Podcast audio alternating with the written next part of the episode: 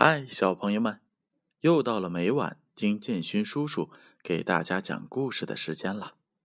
今天呀，建勋叔叔还是要给小朋友们讲一个格林童话，故事的名字叫做《玻璃瓶中的妖怪》。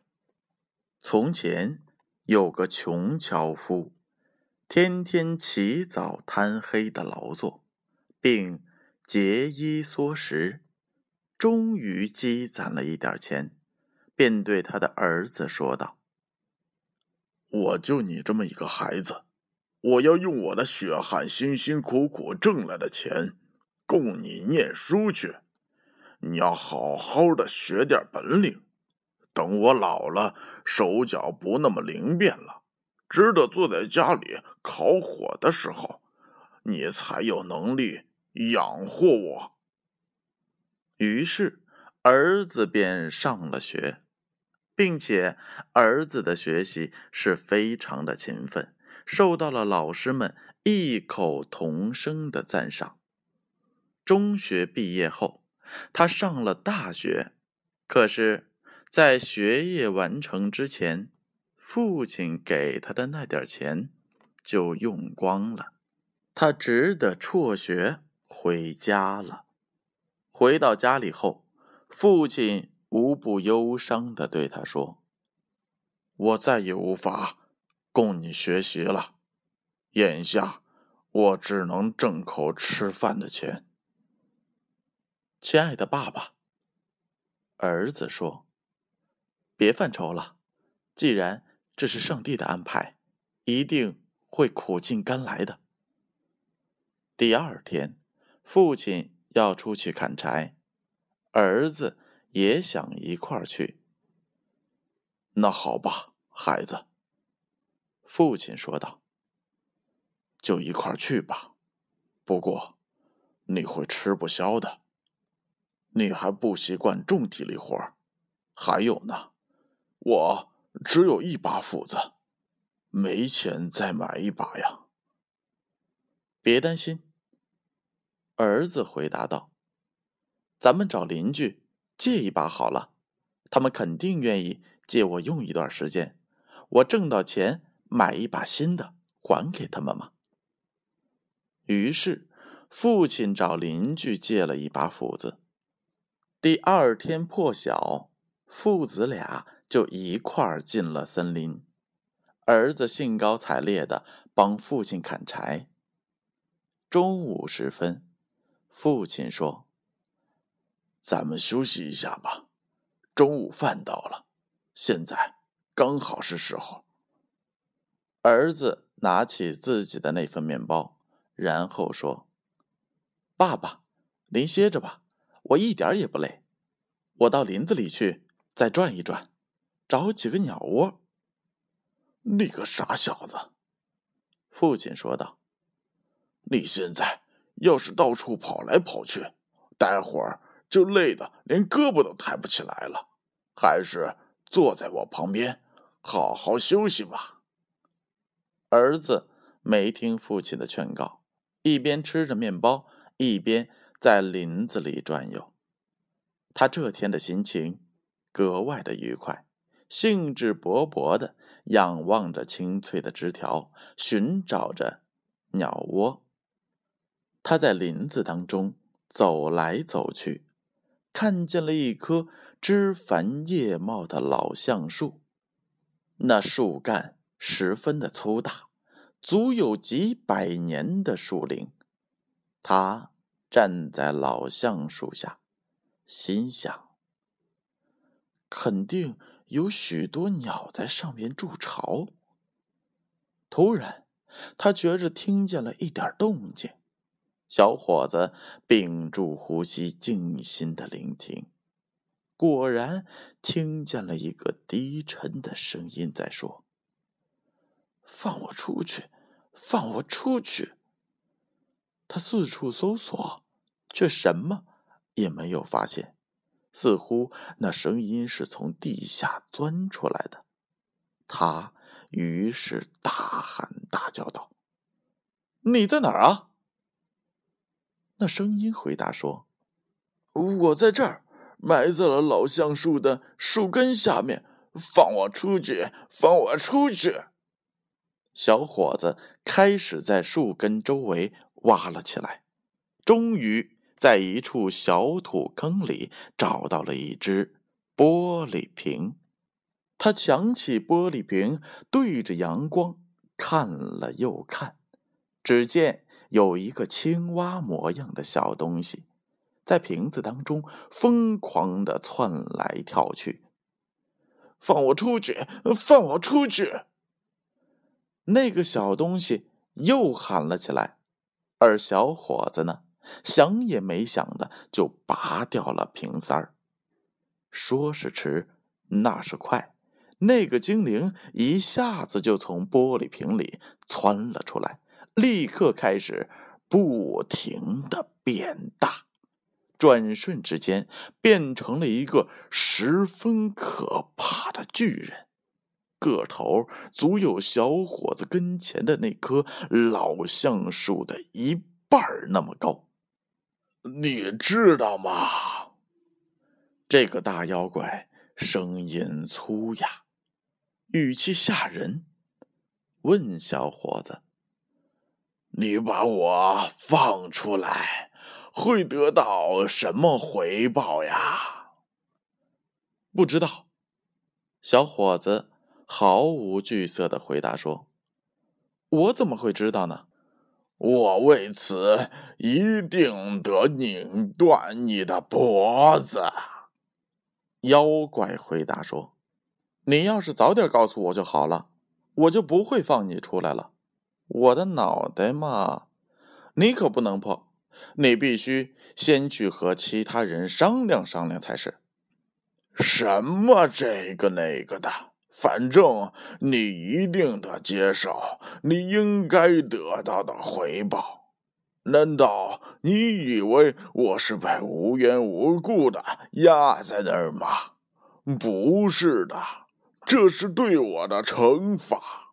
我是威力无比的莫丘利欧斯呀！不管谁放我出来，我一定得拧断他的脖子。好呀，小伙子冷静的回答说。不过这可急不得。首先呢，你得向我证明一下。刚才坐在那个小瓶子里的人，确确实实是你这个庞然大物。你要是能钻进去，我就佩服你了。然后呢，你就可以任意的处置我了。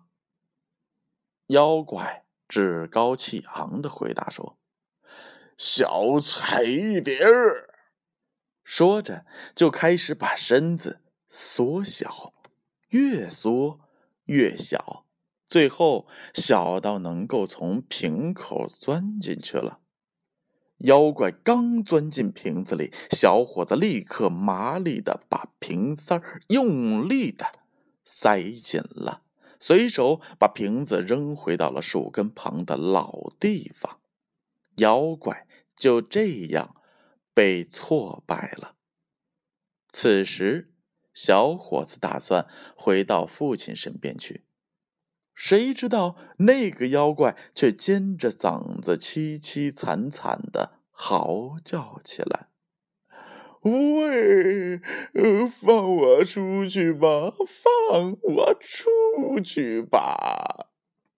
小伙子斩钉截铁的回答说：“不，他绝不再做那种。”蠢事儿了，可妖怪硬叫他听听条件，保证不拧断你的脖子，还给你一大笔财富，他一辈子也花不完，用不尽。大概，小伙子回答说：“大概你想用刚才的办法再骗我一次。”你要是不答应，就错过了自己荣华富贵的机会了。”妖怪庄严的说着，“我发誓，绝不碰你一根汗毛。”小伙子听下，不妨就再冒一次险，也许他言而有信呢。于是，小伙子又拔掉了瓶塞儿，妖怪钻了出来，然后越变越大，又变成了一个巨人。现在你该得到你的回报了。”巨人说着，递给了小伙子一块橡皮膏模样的东西，告诉他说。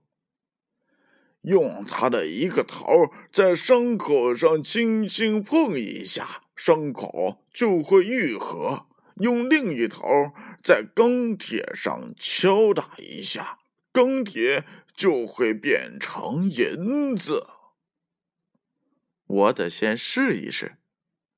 小伙子说罢，便走到了一棵大树跟前用斧子把树皮砍掉一块然后用那玩意儿在树皮的伤损处轻轻的碰了一下，树皮果真长拢了。确实不错，他对巨人说：“现在我们该分手了。”妖怪感谢小伙子搭救了他，小伙子也感谢妖怪送给他的这件礼物，然后。他们俩动身，各走各的了。小伙子回到了父亲的身旁，父亲嘟嘟囔囔的对他发起了牢骚，问他这么半天为什么不干活，到底是来干什么的？我早就说过，这活你干不了。他父亲对他说：“爸爸，您千万别生气。”我会赶上来的，赶上来！父亲一听，火冒三丈，我倒要看看你怎么个赶法。爸爸，您看好了，我一斧子下去就能砍倒那棵树。说完，取出了那玩意儿来，在斧子上擦拭了一番，然后猛地一斧砍了下去。斧头上的铁已经变成了银子，所以斧刃斩了口。我说：“爸爸，您瞧瞧，您借来的是什么破烂斧子呀？完全变形了。”父亲一看，目瞪口呆，说道：“都是你干的好事儿，这下你得赔人家斧子了，看你拿什么来赔。”你的确是帮了大忙了。别生气呀，儿子说：“我赔斧子就是喽。”哎呀，你这个傻瓜！父亲吼道：“你拿什么赔？你身无分文，你的脑袋也许不错，可可对砍柴却一窍不通。”过了一会儿。小伙子对父亲说：“爸爸，我再也砍不动了，咱们歇半天吧。”啊？什么？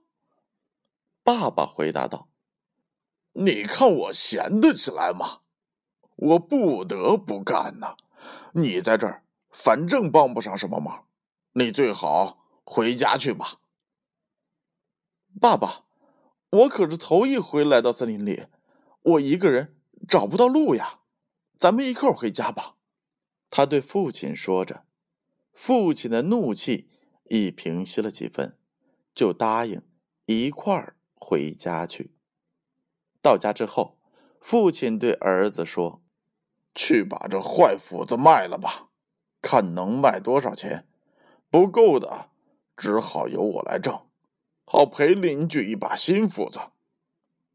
儿子拿着斧子来到城里的一家金店，金匠验了斧头的成色，放在秤上称了又称，说道：“这把斧子值四百个银币，可我手里没有那么多现金呀。”小伙子却说：“那好。”您手头上有多少就给多少吧，剩下的就算是我借给您的。”于是金匠给了他三百个银币，还欠他一百个。随后，小伙子回到家里，对父亲说：“爸爸，我有钱了，您去问一问邻居，那把斧头值多少钱。”我不用问也知道，父亲说：“一个银币六格罗申。”那好，咱们给他两个银币，十二格罗针，加倍偿还。”儿子说道。“林乔，我有的是钱。”说罢，小伙子给了父亲一百个银币，告诉父亲。从此以后，再也不会缺钱花了。好好的享清福吧！我的老天爷呀！父亲惊呼道：“这么多的钱是从哪儿弄来的呀？”于是儿子讲述了事情的经过。小伙子用余下的钱返回大学，继续他的学业。后来，由于妖怪给了他那样东西，可以治疗各种各样的伤口，他成了闻名于世的神医。好了，小朋友们，故事已经讲完了。建勋叔叔在此祝愿全国的所有小朋友们端午节健康平安。好了，让我们明晚再见，小朋友们，故事已经。